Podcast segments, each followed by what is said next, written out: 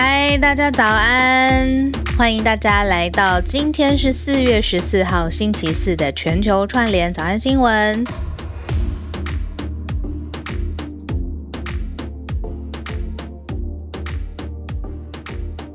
我是小鹿，嗨，大家早安。今天浩尔呢，他有工作任务在身，那所以他现在人有在这个房间里头，但是他在移动当中前往工作任务的地点。那今天呢，就是我跟大家会呃一个小时。前三十分钟的时间呢，会呃梳理世界各地的新闻，然后到了八点半的时间，一样老规矩，我最期待的部分就是大家准备好来自世界各地你所在的地方或是特别有感觉的地方的新闻，跟大家一起分享。那今天我们一个小时的时间也会准时整点结束，然后希望大家有很好的一天可以持续。今天不论是你在哪一个地方，美东、美西、日本啊、呃、巴黎、欧洲，好台。湾要继续工作的话呢，都可以顺顺利利。好，那讲到顺利呢，其实天气很重要嘛。每天早上起来的时候呢，其实我第一个就是会感觉一下天气的变化。那我知道，因为早上这个时间很多人待会要准备出门，所以我们先一开始花一点点小时间。台湾要变天喽，因为呢，周周四的时间封面会通过，从今天开始白天，尤其是北台湾会有很明显的感觉到天气会转凉。那大概。多凉呢？哦，这个北部最低到二十一度，最高温二十五度，而且会有雨。那中部地区呢是二十二到二十九度，南部地区呢还是很温暖，二十二到三十二度。但是呢，因为东北季风跟锋面的通过，今天白天开始天气会降低。那到周五跟下周一的时间呢，北台湾是冷的，但是呢不会那么一直下雨，所以呃应该就是稍微比较舒服一点的天气，然后出门不用那么担心。但是今天如果大家比如说要通勤啊，或者是呃到外出的这个地方，除了要多带一件。衣服、外套，注意天气变化之外，记得也要多多带雨雨具。好，那最近我的身边很多很多朋友就是在。讨论就是说，诶，今年台风怎么怎么怎么，是不是快要形成了？那现在我们手边有中央气象局的呃发布的消息，就是昨天下午傍晚的时候发布的，就是说现在发现有这号台风，呃，编号一号台风叫马勒卡，它其实呢对台湾没有直接的影响啦，可能会带来一些些雨气跟周边那。注意长浪啊！这个是中央气象局特别发布的消息。好，所以我从今天开始算哦，未来一天天气两种变化，一个是变冷，一个是下雨。但是下雨呢，就是今天忍耐一下，周五到下周一雨气就会变少啦。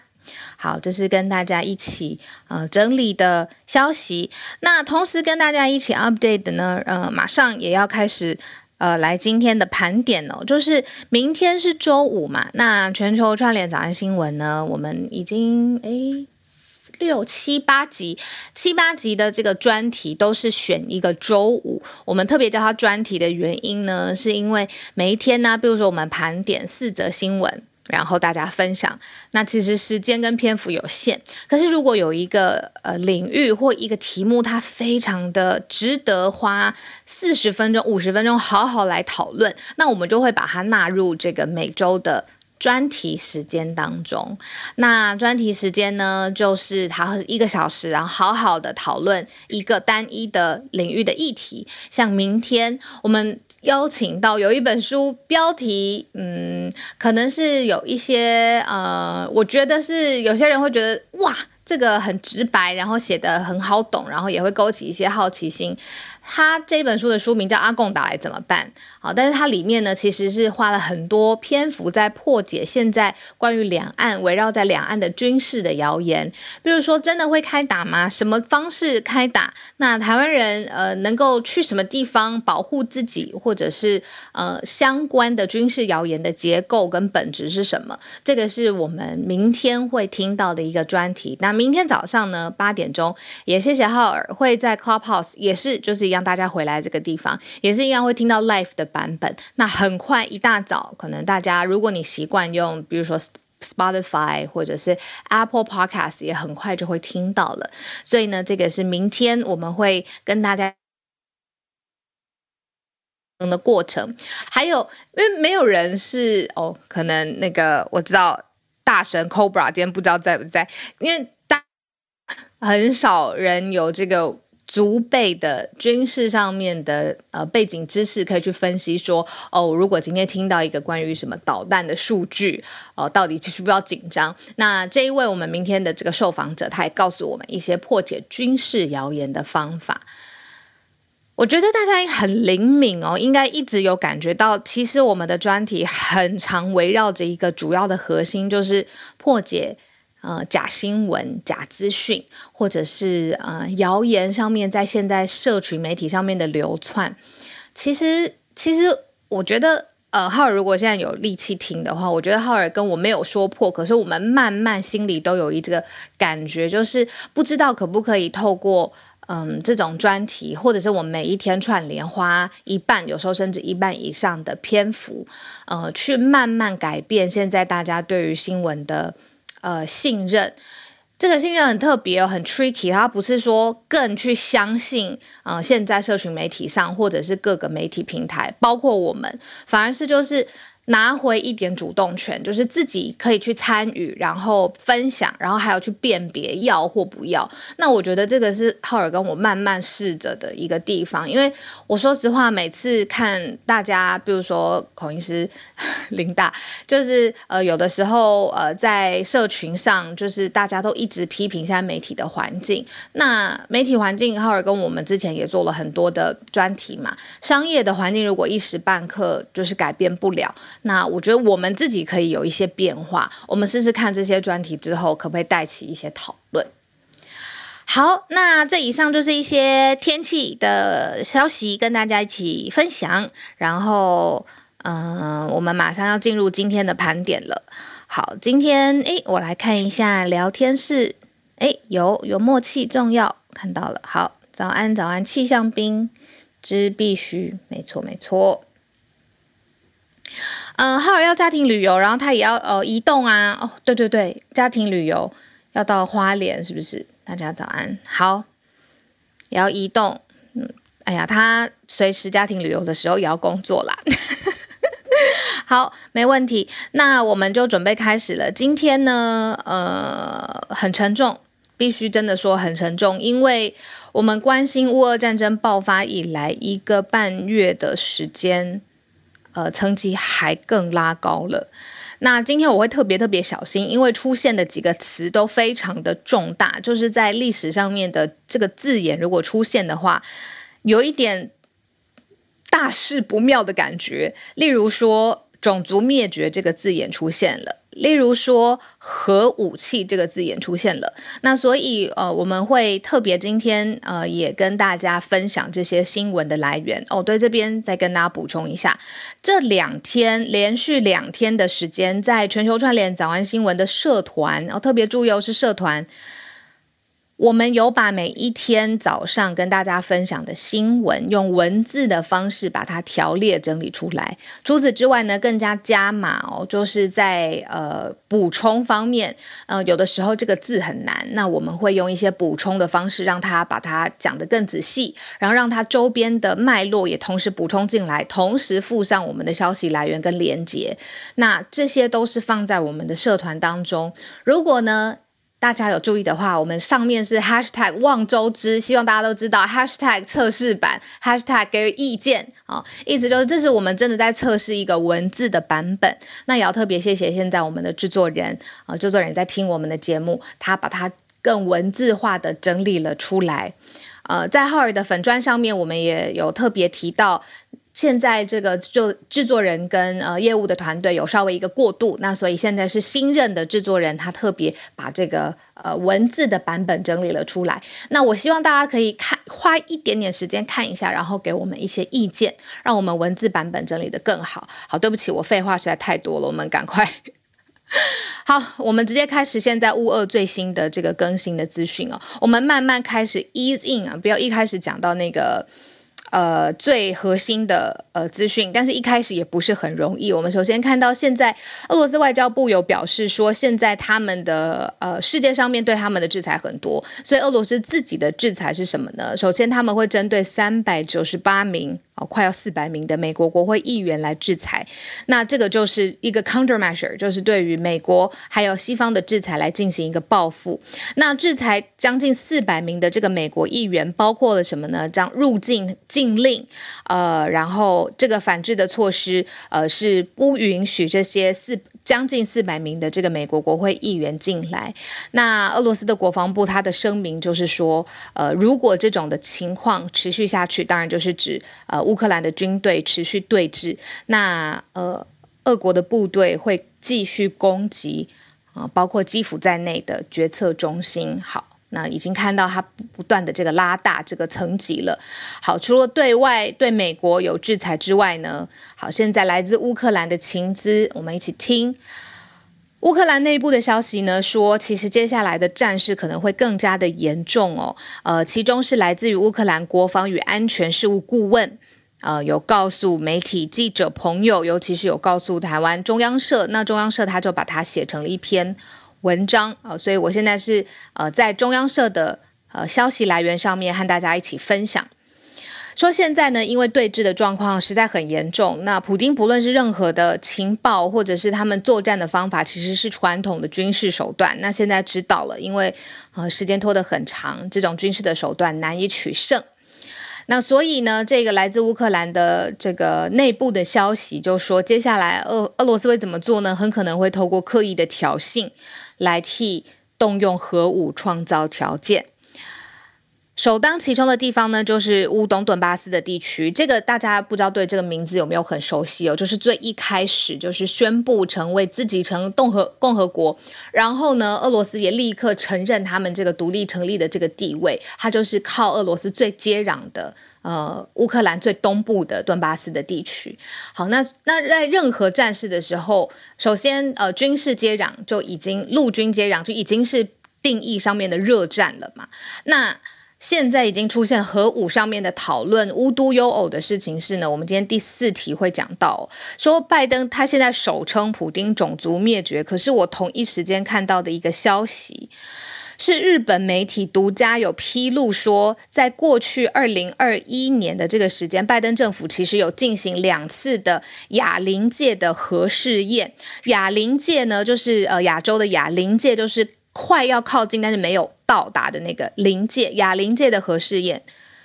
要想这个时间点很特别，为什么？这是二零二一年的事情。现在这个时间点，日本媒体独家透露，其实美国政府也过去二零二一年进行了两次的亚临界核试验。我们要一起想一下，这个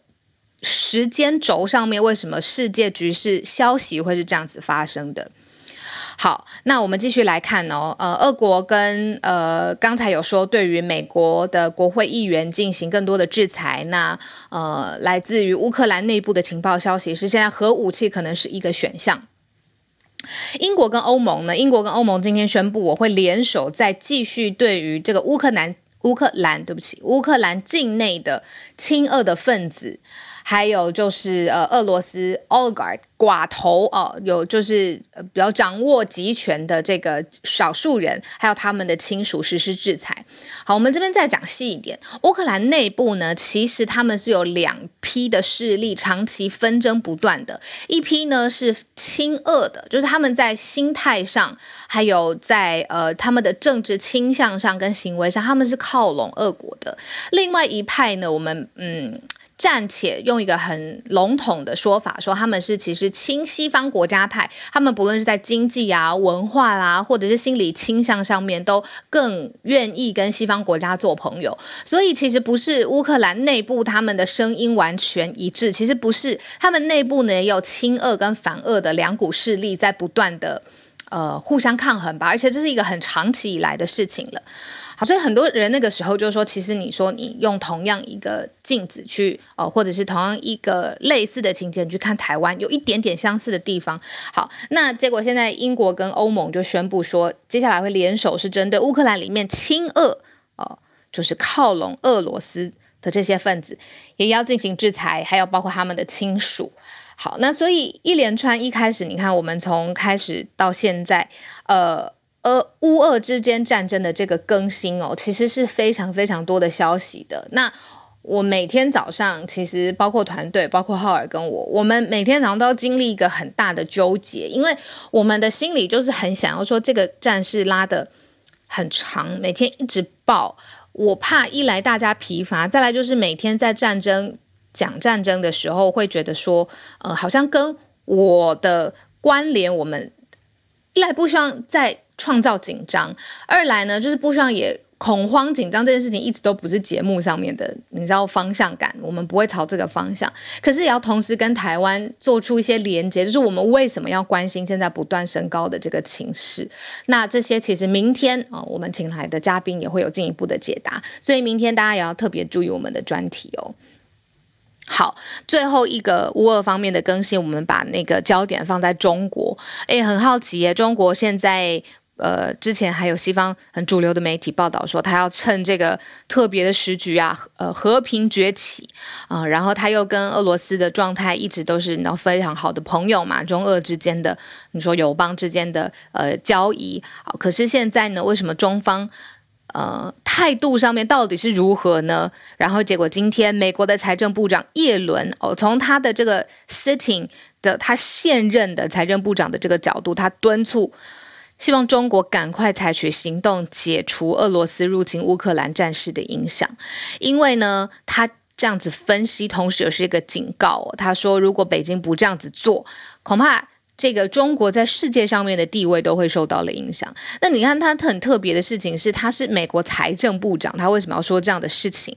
他说呢，因为北京对俄罗斯跟乌克兰之间的这件事情会影响世界各国跟中国合作跟做贸易的意愿呐。你看现在从英国、美国、欧盟啊相继祭出啊，包括日本呃相继祭出相关的制裁。如果中方他一直是一个。嗯，口头上面的，呃，我们昨天也说的马克宏上面的说表达关切、表达谨慎、表达关心，但是没有实际的行动。叶伦他的分析是，这个会影响接下来世界各国跟中国合作贸易的心态。嗯，好，我们在讲话的同时，我看到了有朋友补充哦，真的太多滚动型的资讯了，我们把它放在最后一则来分享吧。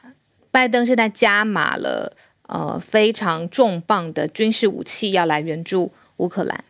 好，八亿美元的军援呢，我们待会来一起。所以你看，从各方面呢，不论是你说制裁的力道啊、范围，好，包括了可能会动用到的武器，好，包括到了资讯上面的流通。现在大家在讨论什么呢？是一个是可能用核武器，一个其实去年已经经过了这个哑铃界的核试验。好，各方面每一个支点。它的层级其实都是拉高的。好，这个是我们跟大家分享的第一则相关的消息。好，第二则，呃，我觉得非常的不幸，然后又是不幸有一个终点。可是这个一开始不幸根本不，我不会说不应该，就是说我会觉得发生真的很不幸。我们了解是这一位，呃，他的名字是李明哲。呃，不是韩国人哦，他是台湾人，然后他是一个 NGO 的工作者。那他因为过去一直在他的社群平台上面，呃，还有他做做的直接做的事情上面呢，嗯、可能跟中方的立场不合、不一致，所以呢，他在一次从广州入境中国大陆的时候，他就被中共呢，他以颠覆国家政权。罪抓起来，然后判刑五年，是在二零一七年的时候。那他现在呢，刑期已经呃服满了啦，因为他当时判刑五年嘛，一七年的时候被抓起来。那现在他关押超过一千八百二十五天，到就是今天四月十四号是刑期期满了。那呃，但发现一些消息，就是说呃。家人李明哲的家人好像没有收到判决书，然后也没有收到正式有关于中国政府关于释放日期的消息，然后所以现在包括了国际特色，对不起，国际特赦组织台湾分会。还有民间司法改革委员会以及人权促进会不同的民权的团体哦，就有在这个立法院来召开记者会。好，我们讲细一点哦，就是哦，不好意思，是澳门，他是一个台湾 NGO 的工作者，他是二零一七年从澳门入境中国的时候，不是广州，不好意思，我自更正一下，从澳门入境广州的时候，他就失联了。你可以想象到吗？这个一七年发生这样的事情。已经很现代了。然后他进入境中国的时候，他随即失联。然后呢，马上中国就承认说，这一位台湾 NGO 工作者李明哲在台中国的本地收到了羁押，然后就控诉他是涉及颠覆国家政权罪，然后直接判刑五年。那呃，刑期即将是。届满了嘛？那应该要依法的释放，赶快安排他返台哦。可不可以真的很顺利？我们要继续观察下去。那这个五年的过程当中，当然他的太太就是李明哲这位 NGO 工作者的太太，还有人权 NGO 的这个相关的团体有持续向国际上面的发声，希望有救援嘛。那可是这个救援也没有发挥效力，因为他当初是被判五年，他的确也把这个五年全部服刑刑满了。好，那所以有看到说国台办的发言人哦，他也有透露有，就说依法会释放他，然后呃会来安排李明哲返台，然后还交代了一下，就是说他入监服刑以来呢，监狱方面呢是有依法规来保障李明哲的健康、通信等不同的权利。那目前李明哲的身体状况是很平稳的。我特别想请教一下法律界的大大，就是这件事情我自己真的不了解，所以我想要请问呃专家，因为我知道你知道大神专家在民间，现在其实很多人在社群网络上面都会呃，你不要说。直接批评或者侮辱好了。其实有的时候，如果对于中国或香港的事件，呃，觉得说，诶，不应该这样子做，或者是呃，自己有言论表达的自由，其实，在台湾是很习惯的。那如果这个逻辑成立，难道以后？我们入境中国、入境香港都要很担心会忽然之间不见、失联，然后被颠覆国家政权控诉嘛？这个我是真的蛮好奇的。然后再来，可能很多人第一呢就就说，呃，你首先必须要，比如说很有巨大影响力啊，或者他不可能抓这么多的人啊什么的。那你入境到他的国家，你为了要入境他的国家，搞不好你是文化上面的好奇、旅游，或者是你真的是亲朋好友在那边，那。现在疫情当然不可能嘛，难道之后需要有这一层担忧在里头吗？那透过李明哲的这个呃案子，我们是看到他是呃实际 NGO 的工作者嘛，那的确是有这样子的疑虑。那细部到底应该怎么样保护自己呢？这个呃，请法律界的大大、跨国国际法的大大，如果大家有空的话，上来跟我们一起串联一下。好的，我看一下，呃。哦，对，今天那个有两颗太阳，嗯，OK，好，这个制作人有补充，哦就说到现在有一百四十九位的台湾人在中国被失踪，哎，啊，是很难想象的啦，因为我必须说，每个人的生活方式，它是一个习惯，你如果他在台湾，你就是其实有这样子的空间，你可以对事情表达立场。就是好的立场，不好的立场，支持反对立场，反正就各种啦。你看，我们从小到大，我们开始会对公共事务很好奇的时候，PTT 上面早就已经，对不起，透露年龄，你们现在 d car 就是 PTT 上面已经各种，你知道，从很荒诞的到很奇幻的，到非常中肯的、很学术的、很温馨的、很很逗趣的，就是五花八门，这是一个生活习惯。然后今天忽然因为就是。可能会颠覆另外一个国家政权，这个政权极其之大，怎么会是一个社群上面的一个自我意见表达？然后就就就可能会触到对方的法律。那现在告造成就是中国不敢去了，真的会这样子吗？好，一百四十九位台湾人在中国被失踪，近半数下落不明哦。这个是刚才嗯制作人补充的消息。台湾政府是不是应该避免李明哲的事件一再重演呢？我觉得这答案很肯定。好，我们继续往下。呃，新的呃发明，呃新的发明的用法，可能有的时候会创造一些好处，有的时候呢也会带来一些 implication。第三题，我们跟大家一起分享哦，时间很很紧凑了，我们加快一些速度。美国呢有一个加密货币的专家，他因为非常理解区块链 （smart contract），他知道就是智能合约上面可以做到什么样的事情，所以呢，他就教，是不是教手把手呢？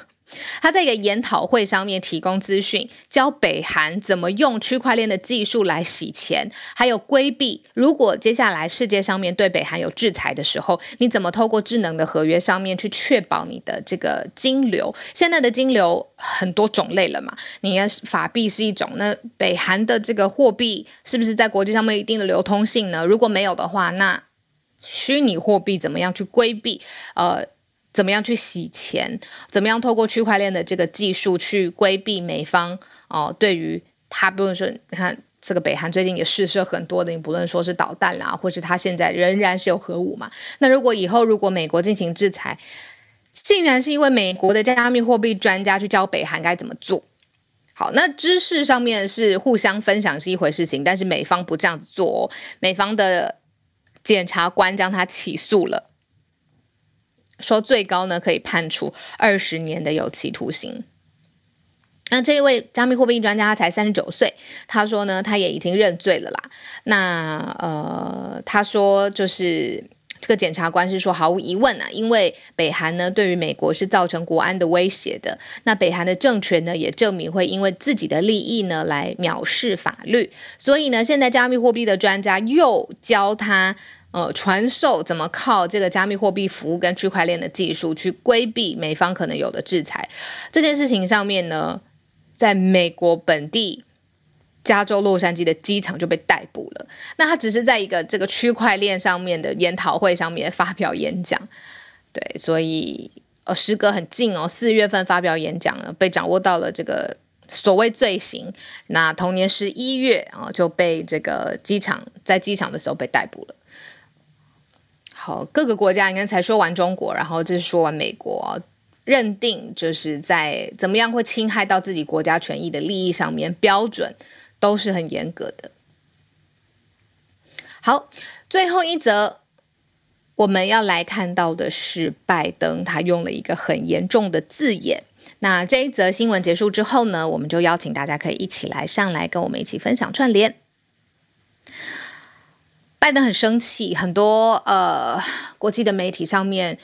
呃形容现在拜登政府压力锅吧。你看到四十年来美国有最高的通膨，昨天浩尔一个人主持的时候也特别选了通膨这一题，我回来有听。呃，通膨这一题造成了很多事情，例如说拜登很自豪的，政府很自豪的啊，失业率下降啊。好，那可是这个这加上通膨一抵消。你说这个薪资上面如果这个减减减少了，呃，因为通膨的关系，就算薪资有涨幅，但是扣掉通膨造成的压力，它的实际的薪资减少的这个程度，然后失业率之前这个政府上面的政绩好像也就被忽视了。那内部其实压力很大，外部上面呢，其实拜登一直希望就是可以协调，呃，比较统一的。呃，对外的说法，制裁啊，或者是军事上面呢，可是也花了很多的时间。那现在他第一次首都在媒体上面说，现在俄军是暴行，暴行之外呢，他用了种族灭绝这个字眼。啊、你要这些所有的。字啊，包括我们讲到核武啊，啊、为什么哑铃界的核试验啊，包括了这个种族灭绝，为什么特别特别的小心？因为这些是过去世界大战的时候会出现的关键的字眼。那所以，呃，在不希望没有任何人希望世界演变到那一步。好，可是在这个国际媒体上面，现在看到的苗头是不是不妙呢？我心里上面今天盘点这四则新闻下来，是觉得情势绝对是有持续升高的状况。而且俄罗斯很明显，他不愿意再透过任何和平谈判去创造呃安全或者是呃各退一步的空间。在早一点的时间，或许还有，那时候要说要约第二次、第三次、第四次的会谈，现在已经这个这个这个 window 已经没有了。好。那刚才朋友有补充，就是军事援助上面，这个美国高额军事援助，呃，非常大的金额援助乌克兰，然后还有他提供的这个呃武器里面的这个系统，我们用文字的这个方式补充在社团当中。好，谢谢大家，因为我觉得大家上来串联是这个节目最重要的地方，所以我不想要呃占用大家的时间。我们欢迎大家举手上来，好不好？然后大家举手上来的时候，我顺便去喝口水。跟大家分享，就是我其实呃很早很早很早之前呢，我就在脸书上面做直播讲新闻，一六年的时候，然后当时我就发现那个线上数字随时都会变动嘛，变动冲高的时候都是我停止讲话不讲话，我在喝水的时候，伤不伤心？好，来，我们今天呃。大家帮我这个注意一下时间，我们九点希望准时结束。那第一位，我们邀请汉超老师。嘿，早安。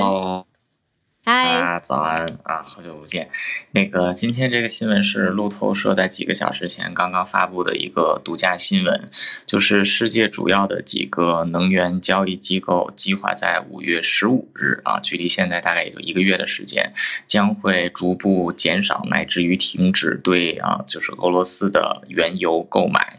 那其实现在欧盟并没有对俄罗斯的原油进口施以强力的制裁，因为毕竟跟欧洲的能源。还是有很大的连接，但是主要的交易商对于就是未来制裁俄罗斯的前景，普遍都是采取采取担忧的态度啊，都是要规避未来制裁所带来的风险。所以路透社独家报道说，计划在五月十五日，那么各个主要的原啊能源交易平台都会逐步减少对俄罗斯原油的交易和采购。那俄罗斯是一个原油出口大国啊，就是这个也占到它经济就是总总量当中很重要的。比重啊，所以这无疑会对会让本就已经因为制裁而脆弱的俄罗斯经济雪上加霜啊。但目前就是有一些原油，就是有一些交易机构已经指出，他们担忧制裁可能带来的负面影响，就是主要是对自身的盈利。那也有个别的啊公司对于此条消息是没有做出任何的评论，所以大家也只好是拭目以待了。嗯，这条信息就是这样，感谢，谢谢汉超老师。好，我们继续哦。我们继续来邀请我们今天上来分享的朋友 Benjamin，嗨，哈，小小鹿早，就是真是昨天马来西亚全国最大的一则新闻，就是二零一七年的二零一七年有一个少女，她二十一岁的少女，呃，沈可婷，她就是凌晨三点多，呃，下班回家的时候，就在高速公路上面开车，然后就晚，呃，突然间有一群那个呃青少年。所谓的叫马来西亚叫文型脚车，就是改装版的这个脚呃自行车，嗯，他们就在高速公路上面行驶。那呃，由于是凌晨嘛，深夜凌晨三点多的时候，所以沈可婷可能是，而且还没有，他没有他的根据他的驾驶记录是，一切都他的时速就五十公里，然后没有按手机，嗯，一切都符合交通法规。可是少这些少年是突然间冲出来，而且是呃逆，有些是甚至是逆向行驶，导致八名呃青少年呃车祸死亡。那其实这个案件在过去呃过去几年的在推事庭上面是无罪的，可是昨天高。庭审理的时候，直接判沈可婷危险驾驶的罪名成立，那就在马来西亚引起很大的这个呃轰动，甚至歌手黄明志，甚至在他的那个脸书，大家知道黄明志啊，就在他脸书的那个封面，甚至写到马来西亚的司法已死，就是 Justice of Malaysia R.I.P. Peace，就是对，是而且网民的意见很大的这个呃。跟法官的不一样，就是不一样的意见，甚至有网民在那个呃呃这个呃请愿平台联署请愿，要求判这个沈可婷无罪。那其实这个请愿到现在已经接近十呃超过十万人已经联署了，就是希望，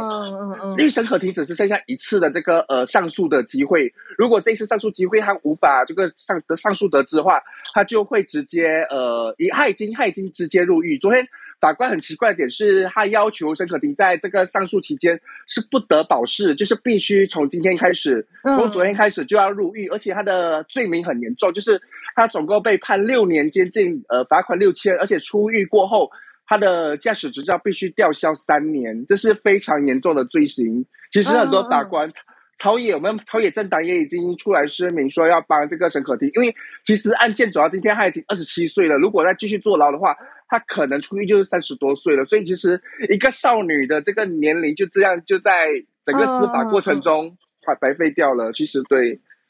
那班主不好意思，我刚才没有仔细听听懂，就是呃，所以这沈可婷她是开车是吗？对，她是呃呃下班开车回家途中，然后但是她呃就是呃身亡的这些青少年，他是他们是骑脚踏车，他的骑脚踏车是说，呃，所谓的文型脚踏车，你可以上网查一下蚊子的蚊，然后类型的型。嗯、你上网才看到，其实文型脚踏车它是怎样的形式？它是改装的脚踏车、自行车。哦，看到，嗯嗯嗯。对，其实这个我也有自己遇过，因为其实，在马来西亚这些文型脚踏车很喜欢在高速公路上面行驶，其实是非常危险。可是，就是这种案件过后，哦、促成了这个呃文型脚车修法，就是。这些文型小车，如果呃这个案件是可定案件，促成马来西亚修法，就是如果父母呃在未成年呃未成小孩有骑文型小车的话，父母也呃视同有罪。就是因为其实很多人在争议说，父母为什么没有管教孩子，让孩子半夜三点还出来骑脚踏车，而且这么危险的脚踏车，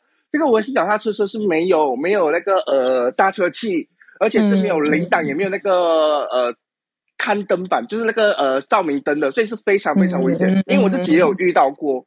这个文型。哦，我懂我懂啊，长知识真的是文型脚车好，好好好。那看到照片你就知道它是，而且还有视频哦，当时的案发的视频，嗯、所以网民就很气愤，为什么他被判有罪？懂了懂了懂了懂，就是本来就是一个非常呃危险的，然后他们竟然还骑还骑到高速公路上面。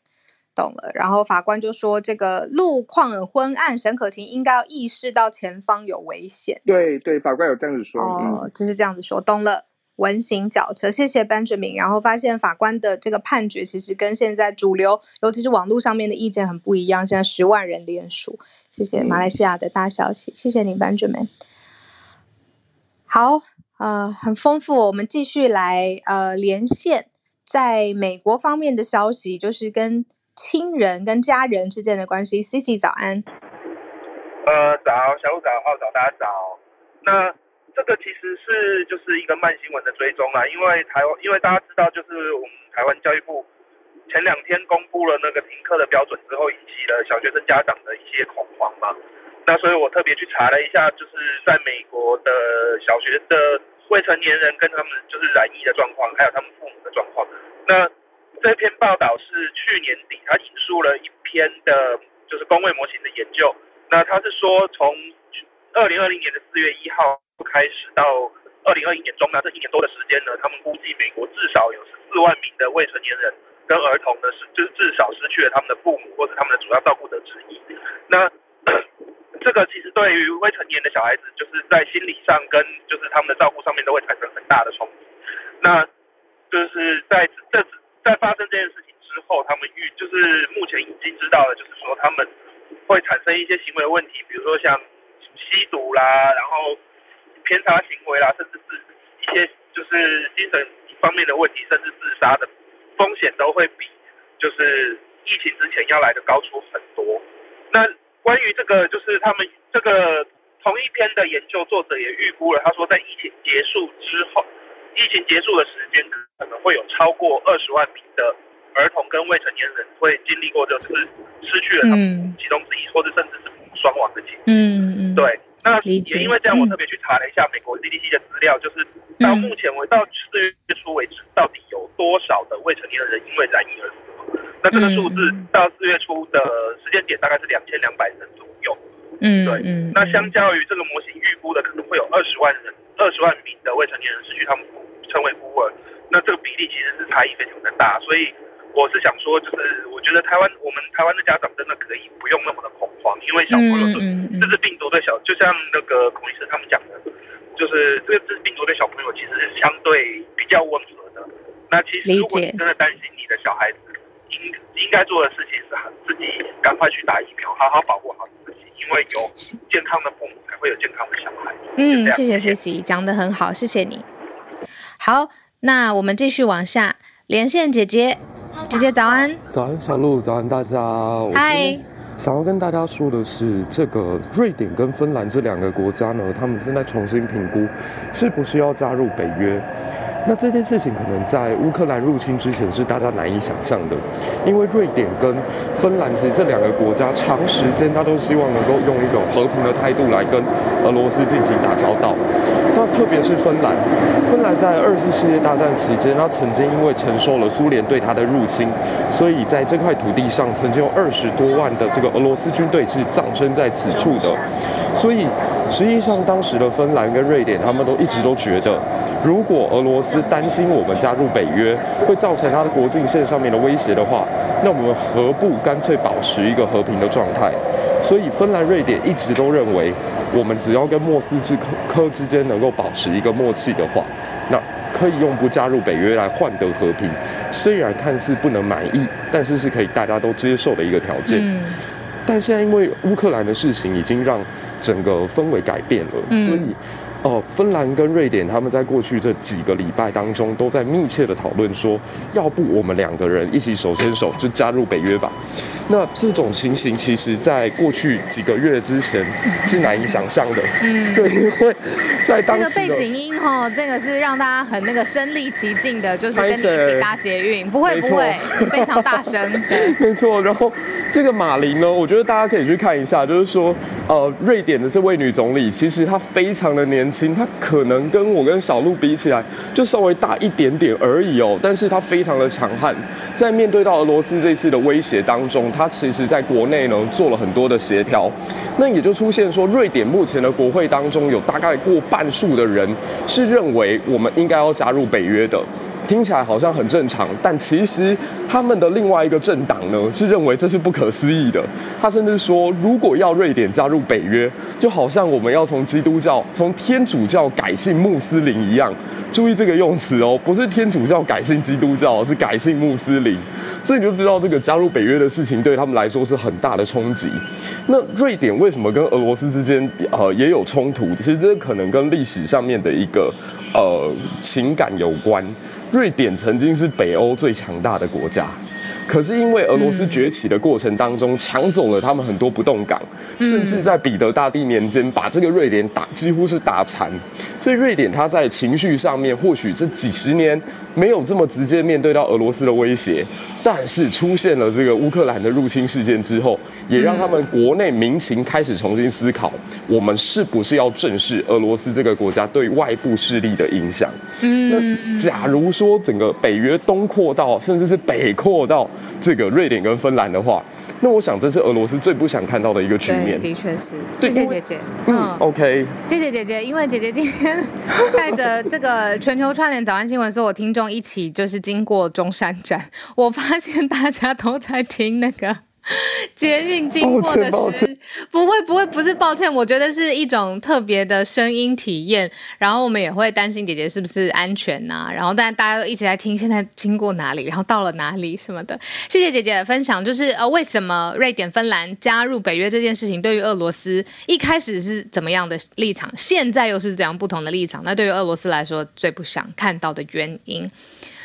这个声音的既视感很棒，很喜欢这个背景音，有这个呃什么台北忙碌的感觉。这是几个现在在聊天室里面出现的 出现的这个的的大家的评论的既视感，通勤声很怀念。好，我们最后一位今天邀请的是 Charlotte，Charlotte 这个请这个大大被请上了，可帮我们解惑。呃，请问浩尔跟我以后还可以去香港跟中国吗？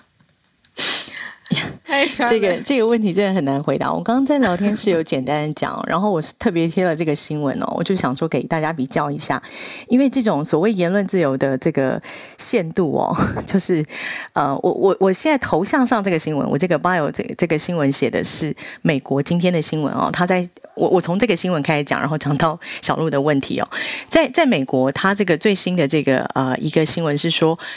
之前 Black Lives Matter 的这个啊 dem 就是 demonstration 这些抗议群众，他们在啊二零二零年六月啊去川普的家门外抗议，然后啊遭到警方的驱逐，然后他们状告美国政府，状告警察局，然后政府单位哦，就是美国的，就是警察部门与他们达成 settlement，与他们达成和解。和解的这个理由跟条件是什么呢？是他们需要有一个新的政策，就说警察未来在所有的抗议的这个场景，如果需要驱离民众，他这个执法的界限哦，然后把这些都定义清楚，然后他们承诺要有一个新的 policy，对于这个维持这个啊、呃、所有的这种群众抗议的时候，警察应该要遵守，比如说你要把名牌哈、你的这个你的身份、你的警徽哈，然后所有你的这个姓名全部在一个非常明显可以看到的地方，然后你要有这个证件，然后你所有携带的武器，然后所有这个执法的程序。那我为什么要比较呢？我就说哦，那当年太阳花在台湾举行的时候，台湾其实啊，呃，检察署有起诉一系列的，就是好很多学生。那我也曾经帮其中一两位学生辩护哦。那你看这个这个，我现在在形容这个政府的这个权利，还有这个人民抗议的这个自言论自由的界限跟高低的时候，我是想要比较说。在台湾呢，有一系列的学生，当然，因为他如果说有什么样的行为，那他被政府告，那我们可以防御，那至少有法律程序可以保护。那在美国更进一步，你可以告政府，然后政府可能要需要检讨，然后要做法律的修正，然后要妥协。那回到国安法，我觉得小洛刚刚问题，我刚刚在聊天室有简单回答。嗯，在那个地方，如果呃没有。即便在香港好了，就是它有一个所谓的呃法律规定，然后有一个法律制度，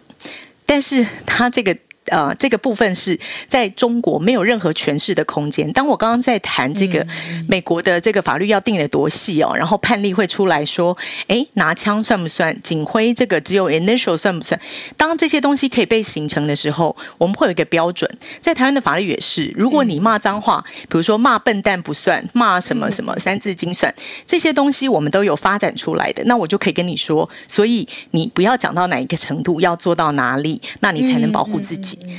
但是，曾经在就是在中国，曾经我们可能会给人家的建议是，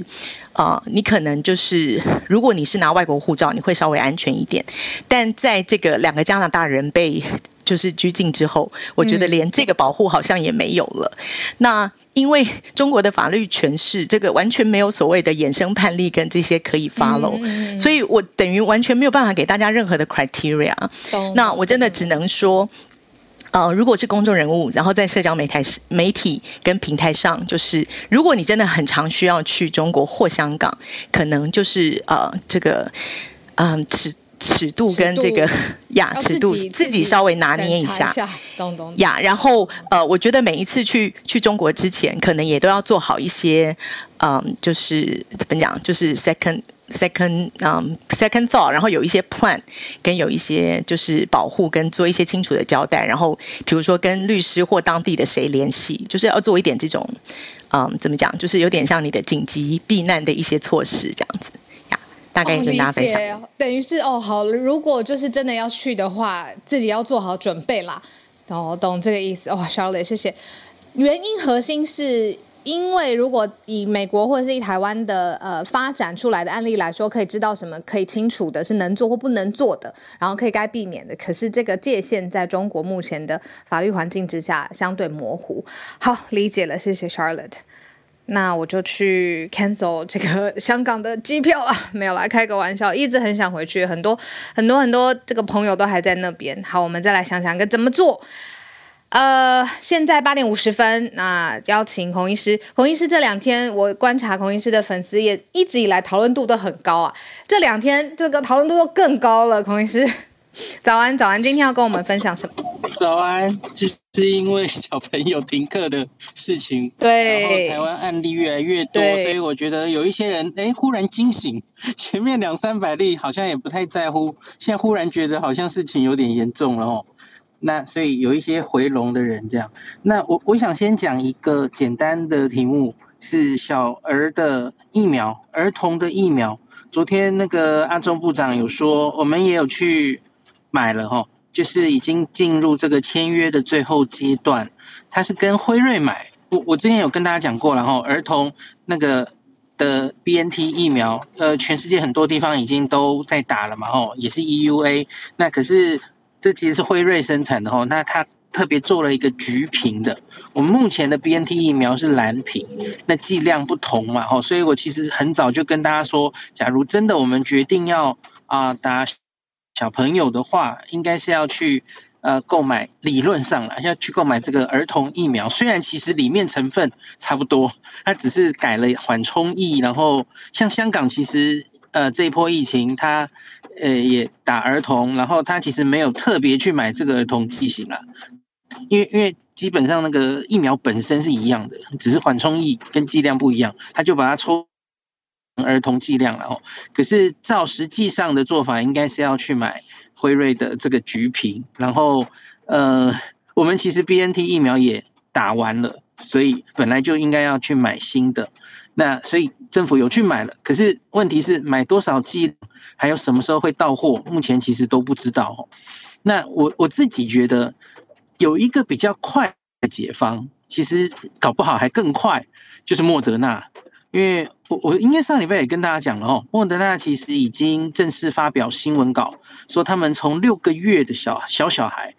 到六岁的小孩，这个临床试验刚做出来，那效果非常不错哈，综合抗体很高，然后剂量都已经定出来了哈。那这里它甚至其实进度比 BNT 还快，BNT 反而在两到五岁这个小小孩这里遭遇挫折，那个剂好像用的太低了哦。那所以我觉得我们因为已经满手这个莫德纳订单了哦，我们莫德纳今年两千万，明年一千五百万，儿童的剂量又比较少，所以我觉得现在其实好像是有一点为了家长的焦虑，然后。赶快速急急的又去买 BNT，可是我觉得这未必是最好的策略，你也不一定知道什么时候会买得到哦。可是我觉得反而莫德纳这个儿童疫苗会过的时间搞不好还比较快哦。嗯，我觉得我们政府假如真的急的话哦，其实你不一定要等各国法规单位审过了你才要过啊。各国法规单位现在正在审莫德纳的儿童嘛，哦。这个还没过，可是你可以去跟莫德纳要临床试验的数据，我们自己来审啊。你你为什么这这没有什么不行的？因为世界各国其实现在对于儿童疫苗接种根本不是他们最急的事情，他们根本就已经呃呃多半的儿童都已经染疫过了哦。我昨天有去抓资料哦，日本的儿童六到十二岁也开打了。可是小鹿，你要不要猜他们至少施打一剂的人是几 percent？日本疫情蛮严重的哦，好九 percent 啊，九施打一剂九 percent，对，而且第二剂还很多人没去打，对他们反正就觉得得过了，或是他们就你知道吗？在儿童打疫苗，一定大家家长心里也会有疑虑，对吧？那我自己打就算了哈，然后我也比较容易重症，可是大家都知道儿童其实本来就不容易重症嘛。那你又打一个诶，这个 n r n a 疫苗，嗯、对你难免心里会有疑虑，所以，嗯，那我等一下会在脸书整理一下哈，就是这一波 Omicron 疫情以来，呃，全世界的数字哦，像英国、日本、美国，到底儿童确诊了多少，死亡了多少，重症的多少？这个比例我来给家长看一下。我觉得我们不要因为像昨天有传出什么台北市好像有一例重症，又有一些家长在风声鹤唳这样子哦。我觉得这真的都不需要这样。我们不要见一例就觉得哦，那好严重，然后见到黑影就开枪，无限上纲那个恐惧哦。所以我们赶快要准备疫苗要打。真的疫苗来的时候，你真的要打吗？我觉得这是个大问题，因为因为你知道现在这个疫苗。它其实已经主要是防重症为主，它防感染的效果短暂，而且不太可靠。嗯、我早就解释到嘴都烂掉了。嗯、所以因此这样的疫苗，你确定儿童甚至以后更小的小小孩真的值得打吗？我我是画上一个非常大的 question mark。就像昨天黄聪明医师，我就跟他讨论嘛，最后黄医师就发了一篇脸书，前天晚上然后他就说大家不要忘记，就是小小孩儿童。不是新冠的重症高风险族群，远远不是。所以重点其实家长不要过于担心，你应该是要更爱自己，然后自己比较，比如小朋友会给传回来给家里，你要小心保护自己，然后你要带家里的长辈去打疫苗，这才是现在我们最重要的事，嗯、而不是关注我们儿童怎么没疫苗可以打这样子哦。嗯嗯，理解，先照顾自己啦，对。嗯，呀呀呀，那可是我觉得这真的还是要再跟家长多沟通一下。然后，因为我我这几天有跟小儿科的师长们讨论哦，嗯、他们比较担心的是，哦，对我们知道都不会重症，比较不会死亡，这些 fine。可是问题是，他还是会对于儿童的医疗造成很大的冲击。因为因为这这一波奥密克戎，美国啊很多国家都看到，因为小朋友发烧，他几乎就一定会带去急诊，一定会可能会要住院。那现在我们开始遇到一个问题是哈，一旦因此住院了，确诊新冠了，好，他其实发烧一两天之后就活蹦乱跳了，根本就轻症嘛哦。那可是照现行的解隔离标准，他们都要关到这个啊 PCR 两套。二三十以上，他才可以解隔。这其实已经让医院塞满了，对，他塞满了轻症的小朋友，对对，儿科会有非常大的冲击。这个儿科跟内科其实冲击不太一样，呀呀呀！所以我觉得，因为小朋友一尤其是发烧，他他难免还是会住院，那整个儿科会因此被瘫痪的。那这件事其实已经很多。儿科的老师们开始忧心忡忡了。那像我，我看到昨天黄立明老师也有提到这一点，这样子哦。就是可能我们要开始跟，对，就是可能要开始跟家长就是沟通。这这也不只是沟通的问题，就是要教他们啊。我们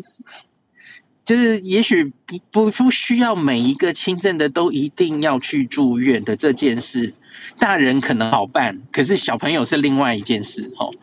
嗯，那他这个可能还要再想一下怎么。可能跟最后稍微讲一下，嗯，对整个政策解隔离的政策，搞不好都要思考。呃，不不能像昨天有些老师提出一些数据，告诉我们说，比方说有一个张兰英老师，台大小儿科哦，他是肠病毒专家，他就找出一些数据说服，告诉我们说，其实小朋友本来。病毒都看到哦，他那个排除病毒的速度都是比大人慢的，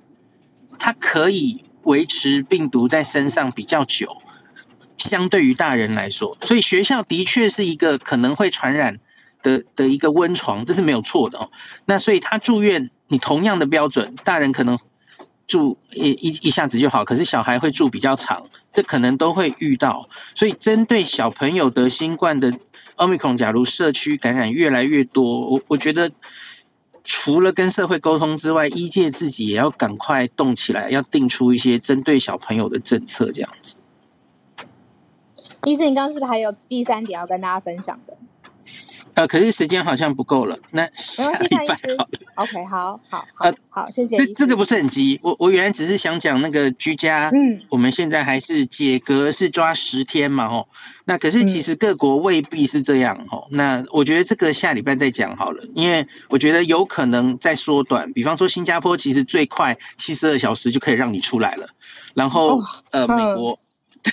美国其实是。美国、英国最快都是五天就可以出来了，这其实是有机会可以放宽的哦。那就就跟大家稍微讲一下这件事而已。好，理解，谢谢孔医师。好，理解了。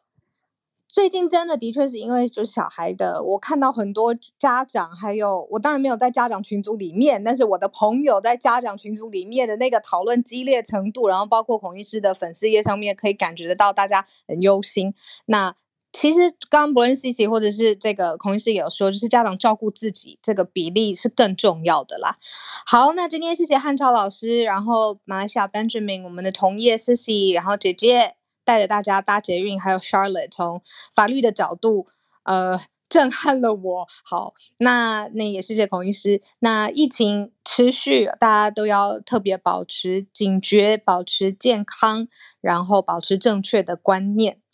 好，那今天刚好九点整，谢谢大家。我们明天是我们的专题，我们讨论军事谣言的结构本质，还有